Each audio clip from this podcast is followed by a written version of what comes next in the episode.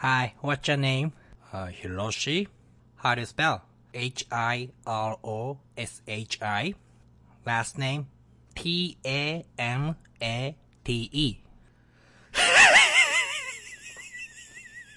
it's like tomato. Hiroshi? Tomato. はい、えー、どうも、というわけですね。えー、何はなくとも、ティミーたまてでございます。と、6月の18日、まあ、2ヶ月弱ぐらい前にですね、このポッドキャストを始めたんですね。そして今、えー、15本まで録音して公開してっていうんで、まあ、今回はね、そのフィードバックっていうかその改めてですね、まあ、そのソーシャルメディア上での、ま、拡散だったり、これから自分のですね、その持論とかね、あと、ま、人の役に立つ情報の大切さですとかね、インターネット上のブランディング、パーソナルブランディング、った話をですね、またしていこうと思いまして、ここからこう、ドカンとブレイクするために、まあ、何が必要なのかっていうその現状の分析ですとか、でまたそういったその分析がですね、これから情報発信をしようとか、これからブログを作ろう、これからポッドキャストやってみよう、もっと言ったら YouTuber になろうとかっていう方にもですね、まあ共通するテクニックが、えあると思うので、例えば SEO、アフィリエイトとかね、アフィリエイトのブログを始めましょうみたいな、それでその、いわゆる不労収入、たくさんそのインターネット上にあると思うんですけど、コンサルとか、そういうのはやるときあるんで、このノウハウをですね、まず共有しようと思って、まあ、ブログで不労収入みたいな話っていうのは、そのアフィリエイトって言って、要するに広告のパーツみたいなものを、その文中とか、あとはよくあるのは、サイドバーの方の右上、正方形のファインドジョブ、なんとかここをクリックみたいな、そんなのをですね、あの、貼って、で、つまり自分が設置したブログに読者を呼んで、で、そのうちの読者の 0. 何パーとか広告をしてくれたり、違えてピッて触っちゃったのも含めて、インセンティブと言われる 0. 何円とか1円とか、でもそれもチリも塵も積もれば山となる。っていうようなそのクリックをしてもらう行動っていうのはその来月も再来月も続くんで、だからある意味その最初にインターネット上にアーカイブしたもん勝ちだみたいなものがね、まだ2018年ね、まあ、まだまかり通ってるっていうか、まあ、まだまだ、まあ、そういったノウハウをですね、まあ、ここに時間をかけて、情報を、そこの情報、そのユーザーのコード分析したりとか、それがアフィリエイトブログをやりたいとかって人がいたり、あとはまあ、いろいろな形がありますよね。有名になりたいっていうのは、その、例えば地下のアイドルだったり、まあバンドマンだろうが、まあまあ、センス万別なんで、まあ方法論はある程度ね、ツイッターとか、その SNS でどう目立つかみたいな話は共通してくると思うんですけれども、あとはその YouTuber になりたいとか、で、僕も YouTube 動画何本か上げてるんですけど、ちなみに僕はポッドキャストが好きなんですね。で、なんでかっていうと、僕のスタンスとしては、やっぱりその未来を予想していくって、あとはその未来を予想するためにその過去の話、戦争の話とかも何でも、すべての情報を順位つけてないんですよ。ま、さすがにエロとかまでは、その普段から話さないですけど、でもそれも含めてね、真面目なサイトも、そのエッチなサイトとかも、プログラミングの話から、僕は本当その、均質っていうか均一に、のトピックとして、ブログで言うタグみたいな、キーワードの一覧みたいな風に考えてるんですね。すべての情報の価値は均一であるみたいな、そういったイメージがあるんで、まあ、英語のノウハウの話とか、プログラミングの話とか、海外、僕はもう10年前に英語環境、今後でお給料もらうことをやめようって決めて、それ未だに実践できてるんですね。たまにあの日本人の、えっ、ー、と、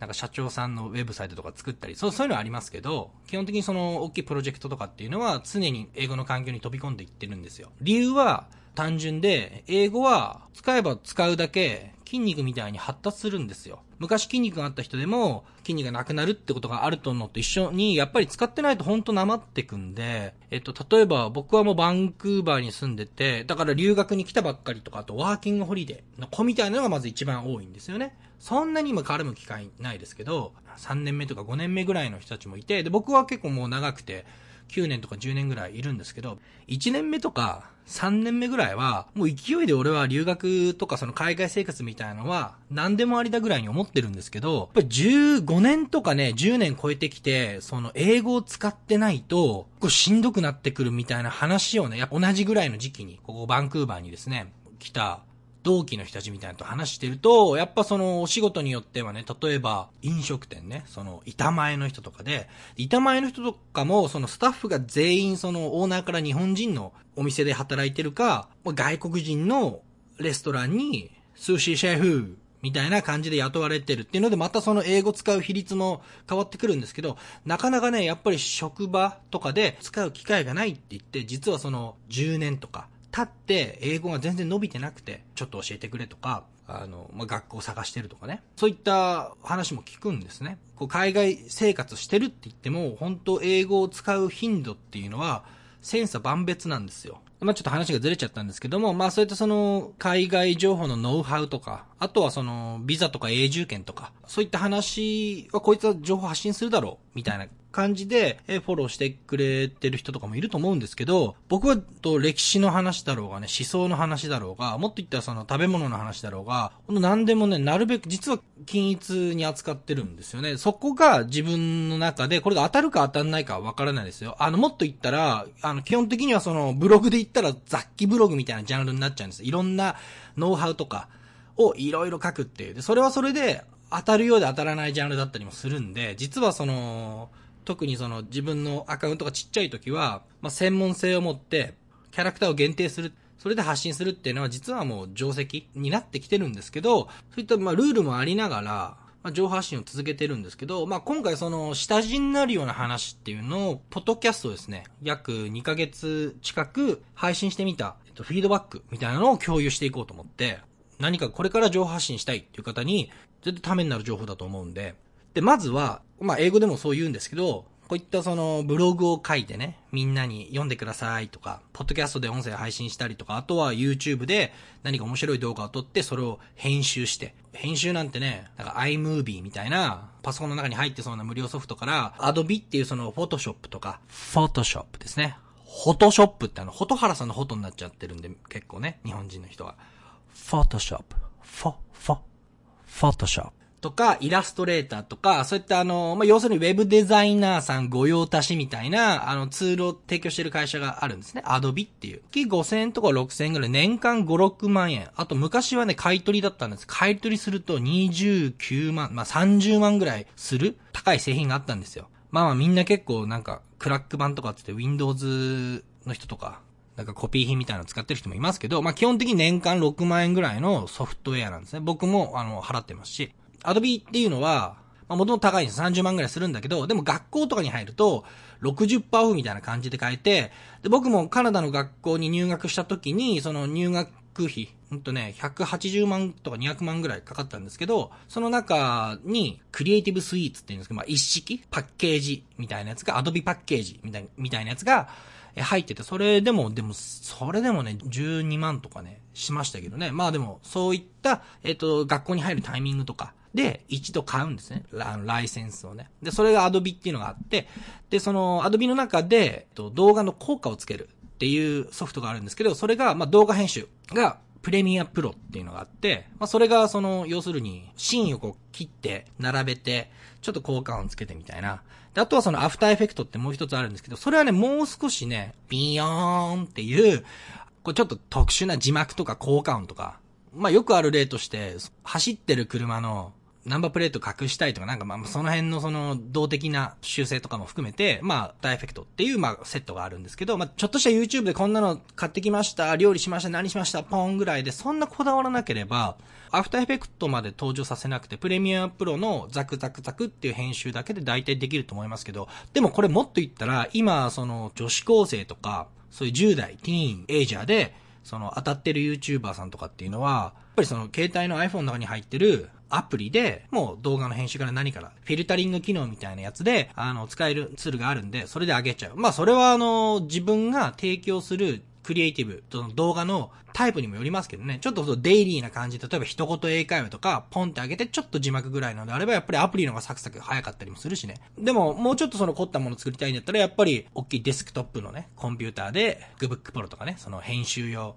パワフルな、マシンで、アドビ製品で、みたいな感じなんですけど、まあ何が言いたかったかっていうと、クリエイティブって、やっぱり時間がかかるんですよ。めっちゃ時間かかるんですね。で、僕の場合で言うと、友達でそうやってその拡散力の強いブロガーさんがね、いたりとか、ここに寄稿させてもらったりとか、あとはその企業の方からお金をもらって書いてくれ、みたいなことは、あの、やってきてたんで、ブログもね、やっぱ1時間とかではね、当たるブログは書けないんですよ。だし、このポッドキャストで言うと、クリエイティブにどれくらい時間かかるって話はしてるんですけど、まあ、30分番組を撮ろうとして、今だいたい45分ぐらい喋ってるんですよ。これはその何も見ないで、で、僕はあーとかうーとか、うーみたいな言葉をね、そのーとかあのーとかね、抜いていくんですね。あとはその無音だったり、ちょっと調べ物してるとことか、15秒間ぐらいだけとか、そういうところを切っていくと、だいたい30分になるんですね。ということは、ポッドキャストを修正する、僕は Audacity っていうソフトを使ってるんですけど、その DAW っていうその簡単なエコーとかですね、あの、音声ファイルを編集できるっていうソフトにぶっ込んで、チョキンチョキンして、エンディングテーマ、オープニングテーマみたいにつけたとしても、やっぱね、まだ2時間ちょっとはかかるんだよね。っていうことは、やっぱり1本30分のポッドキャストを作るのに、まあ少なく見積もっても3時間かかってるわけですよ。なので仕事でね、そうやって動画のツールだったり、なんだって触ってる方なんで、一般的には早い方だと思ってるんですけど、でもその嬉しいポイントとしては、どんどん早くなってる。最初はね、とりあえずそのファイル新規で制作して、じゃあ喋って、で、その後に、そのエンディングテーマと、えっ、ー、と、途中の高カウントなんていうのを読み込んで、みたいなことやってたんですけど、今はもう、その、全部一式、えー、オープニング、ブレイクの曲、エンディングとか、あとはその、バックグラウンドミュージックみたいなやつをもう一式、一個も ZIP ファイルで作っといて、で、撮ろうと思った時に、まあ、そこダブルクリックして、で、そこから撮るんですけど、ここにも音声載せてくっていう、いわゆるテンプレートみたいなのを準備したりとか、で、だんだん早くなってっててるんですね。それはすごくプラスなことで。だからさっきブログもね、僕は多分今書いたら4時間5時間かかっちゃうと思うんです。まあその内容とかにもよりますけど、なんだかんだ調べ物とかして、読み返したり人に読ませて確認したりとかそういうこともやるんで、まあ4、5時間かかったとして、でも毎日ブログ書いたら多分3時間とかになるんですよ。2時間とかね。まあテーマにもよりますけどもちろん。YouTube もね、僕は去年カナダのテレビに出るっていうんで、こうテレビのオーディション受かりました。みたいな YouTube 今日本だけ上げてるんですけど、それもね、やっぱり、もう1日とかかかってたわけですよ。今作っても、僕の体感ですけど、ブログは3、4時間、ポッドキャスト3時間切り出した、YouTube は多分、しばらくやってなかったんで、また作り出したりしたら5、6時間、ないし、まあ、テーマも絞っても4時間とか、その、クリエイティブイコール、1日何時間取られるみたいな、あの、ものの見方をするんですね。これは本当人によって違いますから、あの、僕のケース、今その、ポッドキャストが一番先行してるんで、情報発信としては、手先がこう早くなってきたってだけの話なんですけど、まあそういった感じですげえ時間がかかるんですよ。まあきちんと、その、どこかね、当たり前にいる存在というかね、ネット上に、君たまてってポッと検索したら、必要な情報っていうか、俺に紐づく情報ね、が、ちゃんと出てくるっていう、あの場所を作っとかないといけないと思う。それは、インスタグラムの中でもいいし、ツイッターの中でもいいし、まあ、そのウェブデザイナー、僕みたいなね、あの、自分でウェブサイト作れちゃう人は、まあ、ドメイン取ってサーバー代ぐらい払って、そんなね、ドメイン取るって言ったってね、前も言いましたけど、まあ、年間、ドメインなんて1500円ぐらいで、1年間でね、2000円とか。サーバーって言ったって3000円から5000円ぐらいで1年間抑えられるんで、まあまあ1万円かかるかかかんないかぐらいの場所代だと思ってるんですけど、やっぱある程度ね、突き抜けないと、あの、収益にはならないと思うんですよ。まあ、よく言ってる、まずは月間10万ビューみたいなね。結構しんどい数だと思うんですけど、まあでもコツコツ地道にやっていくしかないと。最初は例えば3人でもそれが30人、300人、3万人って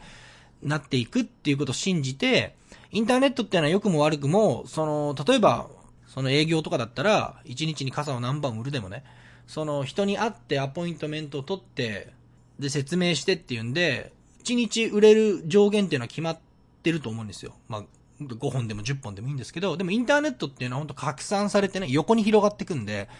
あの、次の日、一桁数字がね、20っていう数字が200になるとかってことは、それは例えばその物販ね、通販サイトとかでも起こりうるんですよ。まあ、少しその一発逆転の糸口になるようなチャンスはあると。僕は全然そういう風に見てますね。そんなね、全部の記事当てるんじゃなくて、その、当たってる有名なブログでも、意外とその稼ぐ記事っていうのは、ほんと少数だったりとか、まずは数打ち当たるっていうのは鉄則なんでしょうけど、あの、収益化できるっていうのはすごく尖ってたり、キラーページみたいなのがあるんですよ。例えば、両替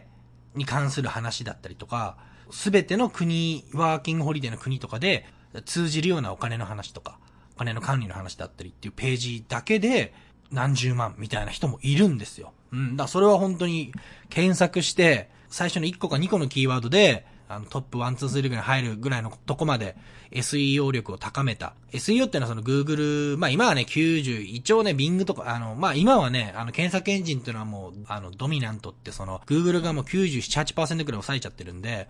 なんでまあ、イコールその Google 検索対策みたいな話です。あの SEO っていうのはね。なんですけど、えー、ってく価値があるかないかってまず話ね。僕はその人のライフスタイルによると思ってるんですよ。リア充とは言わないけど、普段自分のフィジカルな生活とか、がもう充実してて、好奇心も満たされたりとか、新しく人に会うっていうこともきちんとオフライン上でできたりとか、まあインターネットをね、あの使ってもそうですけど、無理してやらなくてもいいかなって思ってますね、本当に。やっぱり大変なんですよ。面白いですけど、やっぱり自分の時間をどうなんかこう、変換するかみたいな話になるんですよね。で、その時間の感覚みたいなことを後半お話ししたいなと思って、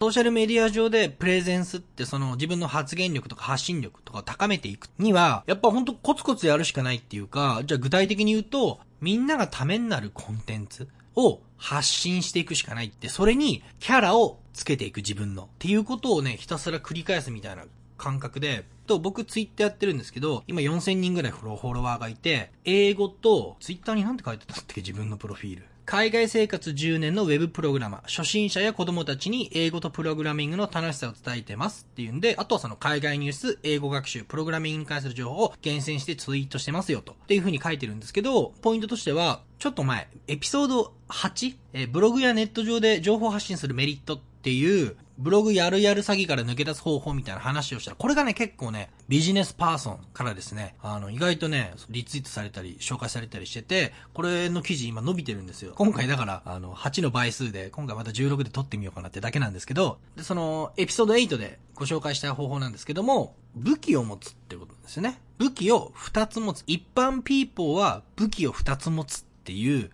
戦略で言ってるんですよ。つまり僕の場合で言ったら、英語とプログラミング。楽しい口調で教えますよ、みたいな雰囲気出してる、みたいなところで、あとはその実際にツイートを見ていただければわかりますけど、ツイートもね、本当にね、何十万とか立ててる人のそのノウハウみたいなのを見ると、やっぱいろいろ見えてきますね。いろんなそのやり方があるんで、まあ本当その僕もググってその通りだなって思ったのが、いいねとかもらえますよね。で、大体それは、インスタグラマー、有名なインスタグラマーの人かなんか言ってたのかな。大体その1%ぐらいの、自分のフォロワーの1%ぐらいの人が、こういいねしてくれたら、それは求められてる情報なんじゃないか、みたいな。それは確かにあって、俺も、今4000人いたとして、いいね40超え例えば50とか80とか、そうやって当たったものって、だいたいなんか共通してこう、見えてくるものがあるんですよね。これはその、何人いたらどうって話じゃなくて、あの、比率の話なんで、まずはその、今、ツイッターとかフォロワーが100人でも300人でも1000人でも、比率だいたい1%ぐらいの人にいいねもらう ?1000 人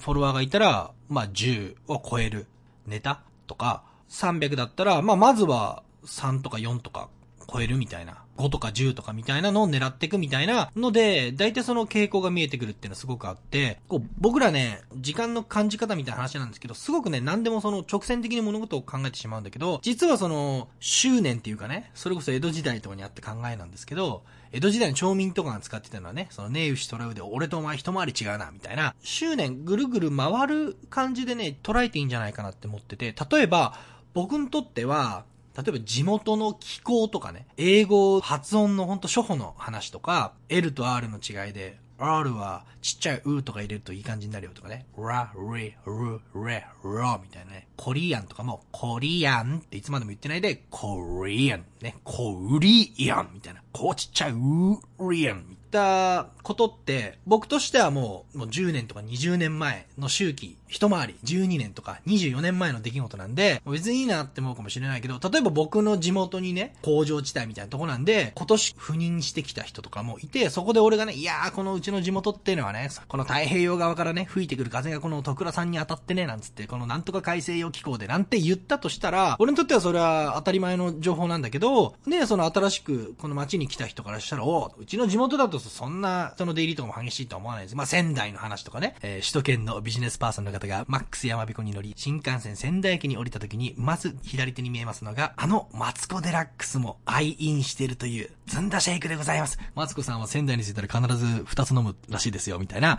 そういう情報って、仙台の人からしたら、あんな今更ずんだシェイクかよっていうかもしんないけど、やっぱ観光客とか、その仙台に寄ったビジネスパーソンとかには、お、楽しそう、俺もやってみようっていう情報になるわけじゃないですか。だからつまり、情報っていうのは、実は円を描いて、工程ぐるぐる走ってるみたいなもんですよ。一周遅れ、二周遅れ、一周進んでる人とかに対して、そうそうそう、その情報欲しかったんでありがとうって、この走って横抜けてる時に肩叩いてくれるかもしれないじゃないですか。そういった情報の発信っていうのはあるんじゃないかなってことに、ほんと1年ぐらい前に気づいて、その自分が英語を勉強した頃、プログラミングを勉強した頃に突っかかってたこととか、例えばそのプログラミングとかやってると、オブジェクト思考でソフトウェアを作んなきゃいけないとか、そういう概念とかって最初すげえ難しいんですよ。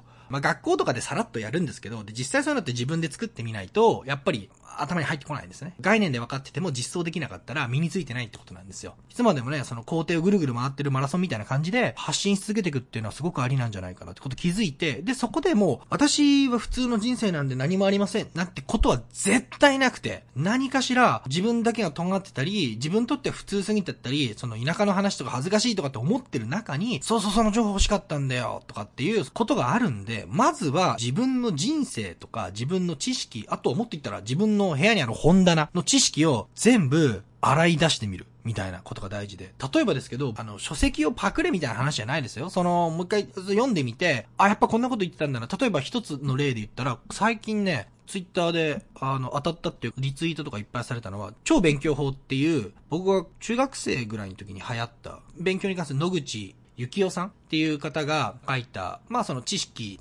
勉強法っていう名前で、そのビジネスノウハウ本みたいなものがあって、で、そこの内容をね、あの、ちょっと要点まとめてツイートしたのは、ここ最近一番当たってましたね。それでも俺にはないって人いるんですよ。それも気持ちわかるけど、例えば別に自分から絞り出さなくてもいいじゃないですか。例えばおばあちゃんとかに、家庭菜園のやり方聞くとか、で、このどうやってナス作るとか、どうやってかぼちゃ作る、畑の土の下地を作るとか、そういった情報を聞き出して、それをブログとかでまとめたら、で今なんてどんどんその都心部の方から、この田舎暮らしみたいな感じで、こう、リモートワークできる IT のプログラマーとかが、結構そういう離島とかで生活したりしてるんで、農業の知識とか、全然ググるじゃないですか。だから、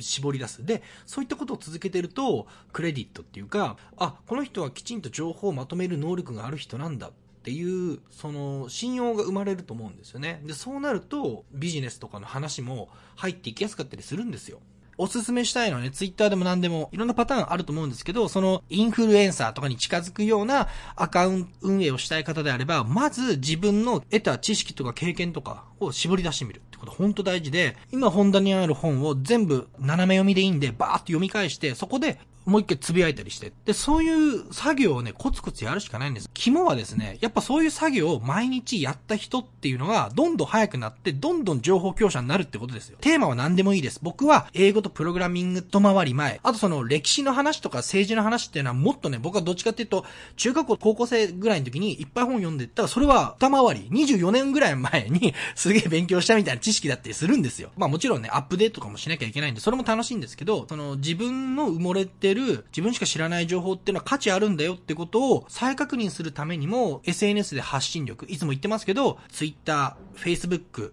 Instagram、どれでもいいんですけど、フォロワー1万人ぐらいつけるっていうのが、まあ、まず一つそのソーシャル信頼度みたいな風になってくると思うし、これからテレビっていうね、僕らがその、茶の間で一方方向に見なきゃいけないメディアっていうのが、まあ、ほぼ終わって、これからもっと、えっ、と、インターネットで P2P とは言いませんけど、まあ、もっとその、お互いのコンピューター同士とか、中央集権型じゃないっていうのが、インターネットの素晴らしいところなんですね。これはもう、あの、ビットコインとか、ブロックチェーンとかの、え文脈とかにも使われてるんですけど、つまり今までは銀行とか、オーソリティって言われる監査力みたいなのがあるところが取り仕切ってきたけれども、ロジックとかアルゴリズムだけで運営させちゃおうっていうことで、新しいですね、中央集権型じゃない情報収集とか、お金の管理とかも含めてインターネットってののプレゼンスはますます高まってくるんで、で、そこに娯楽もあれば、昔で言ったら百科事典とか、業界の専門誌、月刊バイクみたいなやつとかを、あの、自分の本棚から出して調べたように、ウィキペディアとか誰書いてもいいように、ブログとか自分で屋号を立てて、自分でやっちゃっていいんですよ。Google とか Yahoo とかだって、自分で準備したんだから。今のインターネットの形っていうのは、93年とかにモザイクっていう最古のウェブページみたいな、今でいうそのウェブ URL 叩いて HTML と CSS と JavaScript みたいなのがバーンって出たページが出ますよね。あれの原型となったのが93年。その後、えっと95年にマイクロソフトが Windows 95出してって、そこからまあインターネット革命って始まっていくんですけど、で、その時にね、そういった勉強会とかが、こうそのシリコンバレーとかであって、これからこういう風になってきますと。やっぱみんなね、ポカーンとしてたり、あとその時代とかにプログラミング書いてた、もう30年来とかのベテランの人たちは、その時にやっぱ、はっきり二手に分かれたんですね。気づいた人と、当時はだからその、黒い画面みたいなところに、バーン、今でいうそのグラフィックなページを見てね、これからどうなるんですかと、インターネットは。って言った時に、これからは、そのたくさんのウェブページがインターネット上に存在して、まあそれをみんなで見に行く感じになります、みたいな。で一人が質問して、じゃあどうやって情報とか集めるんですかって言ったら、いやー、それはどこか民間の会社が、ウェブページをアーカイブして、検索できるツールみたいなのを作る会社が現れるんじゃないですかっていうこと言ってたんですよ。それが Yahoo であり、Google だったわけじゃないですか。だから、個人がやっていいってことなんですね。インターネットでは。誰の芸能事務所とかのお伺い立てたりとか、テレビ局のお伺いとか、そのいらなくて自分でまとめていいってことなんですよ。その中でも、上手い人、キャラが立ってる人、情報量が多いっていうのが、淘汰されて残っていく。その大体ね、3ページから5ページぐらいなんとなくパッパッパって取りに行くように、まあ1位じゃなくても、アフィリエイトの広告みたいなの発生するんで全然ね、やらないに越したことはないって思ってますね。ここまで話して、あ、じゃあ分かったとね、自分何もないと思ってたけど、なんかやってみようと思う。でも時間がないっていう人が多いんですよ。通勤も1時間なんぼで1時間なんぼでつって、もうこんだけ15時間ぐらい取られてるから、もうそんな情報発信とかブログとか何もないとかっていう人いますけど、それは働き方の問題なんで、僕もね、携帯触っちゃダメみたいな職場にいたこともあるんで気持ちはわかるんですけど、本当に一切情報発信とか情報収集できないのかって、例えば、残業に移る夕方の小一時間とかお昼休みとか、実はね、ちょっとまだその、知識ぶっ込める時間があるんじゃないか。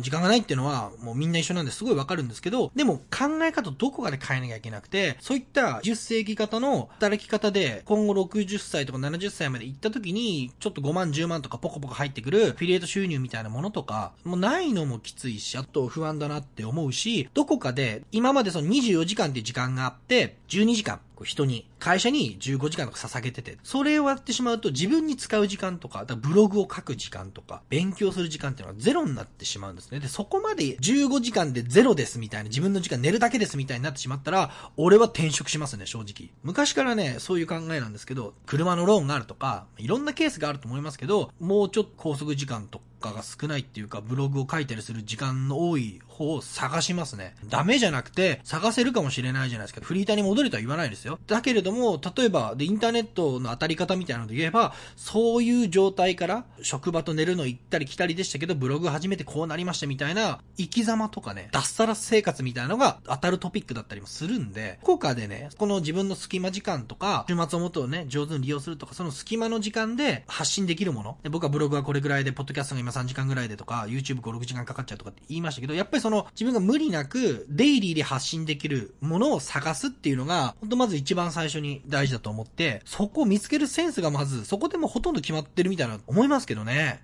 1日の中で2時間とか3時間とかで自分に使う。その自分に使った時間っていうのは最終的に一周進んでんのか、おな、ね、同じ週にいるのか、同い年の人なのか、一回り下の人なのか、ノウハウとか、助けになるような知識に消化できるような何かそのクリエイティブ、アウトプット作品っていうのを作っていく努力をしていくのが時間をね、見つけていくっていうのはすごい大事だと思って、どっかで無理やりね、フリーターに戻ってもいいやぐらいの気持ちで、一日の中の時間、自分の時間を作るようにっていう意識から、こういった情報発信が始まると思うんで、こうができてなかったら、やっぱりブログとかもちょびちょびね、夏休み入ったからちょっと書くみたいな、そういったものでいつまでも継続性がなくて、やっぱ継続性っていうのは大事なんで、僕はね、あなたの情報発信をね、見たい、聞きたいって、歌いたいみたいなのが、どっかでなってるんで、そういうのって結構やった回数っていうか、試みた回数だと思ってるんですよ。僕も本当派遣とかね、地元にいた時とか、工場とかで働いたりしてて、それでも5分とか10分の休憩とかで、本当単語帳とかね、俺持ってなんか変わったやつだって思われてたのかもしれないけど、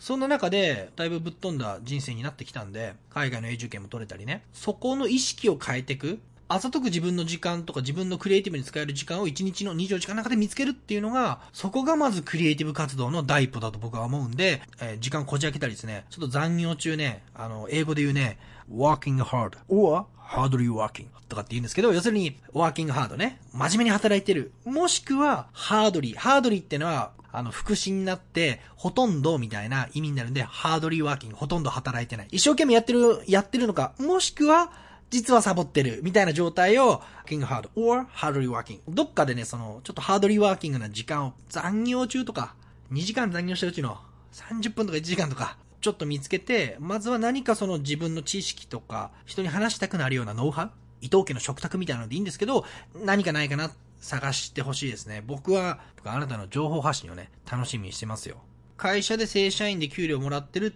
給料の出口が一箇所で、そこが切れてしまったらダメになる。っっていう状態からいつまでも抜け出せないってことなんで、だから僕は本当副業賛成なんで、副業大賛成。結局副業した知識っていうのが本業にも生かされるし、本業をクビになったとしても、チャラヘッチャラみたいになるのは、やっぱり副業の何か持ってるって言った、それを作るためにどっかで100%自分の時間っていうのをど、ちょっとずつね、自分にね、会社に向けるんじゃなくて自分に向けるっていう行動をとっていくってことの繰り返しだと思います。一緒に大変ですけど、上発信していきましょう。やっぱ何かしらね、24時間、実は大事に使ってなくて、実はブログぐらい1、2時間ね、書く時間とか決めてしまった方が、スケジュールの書くになったりもするんで、僕も今はポッドキャストだけなんですけど、まあもちろんあのブログもやるし、YouTube もね、テレビ出てその裏側とかも全部撮ってるんで、要するに編集する時間が、しかもほら、デイリーな発信から離れてるんで、また時間もかかるっていうんで、今少し止めてるだけなんですけど、それも全部あの発表して、そうなるとね、その海外でテレビに出たい人とか、歌歌ってるボーカルの人とか、そういった方にですね、またその届けるメッセージとかも送れると思うんで、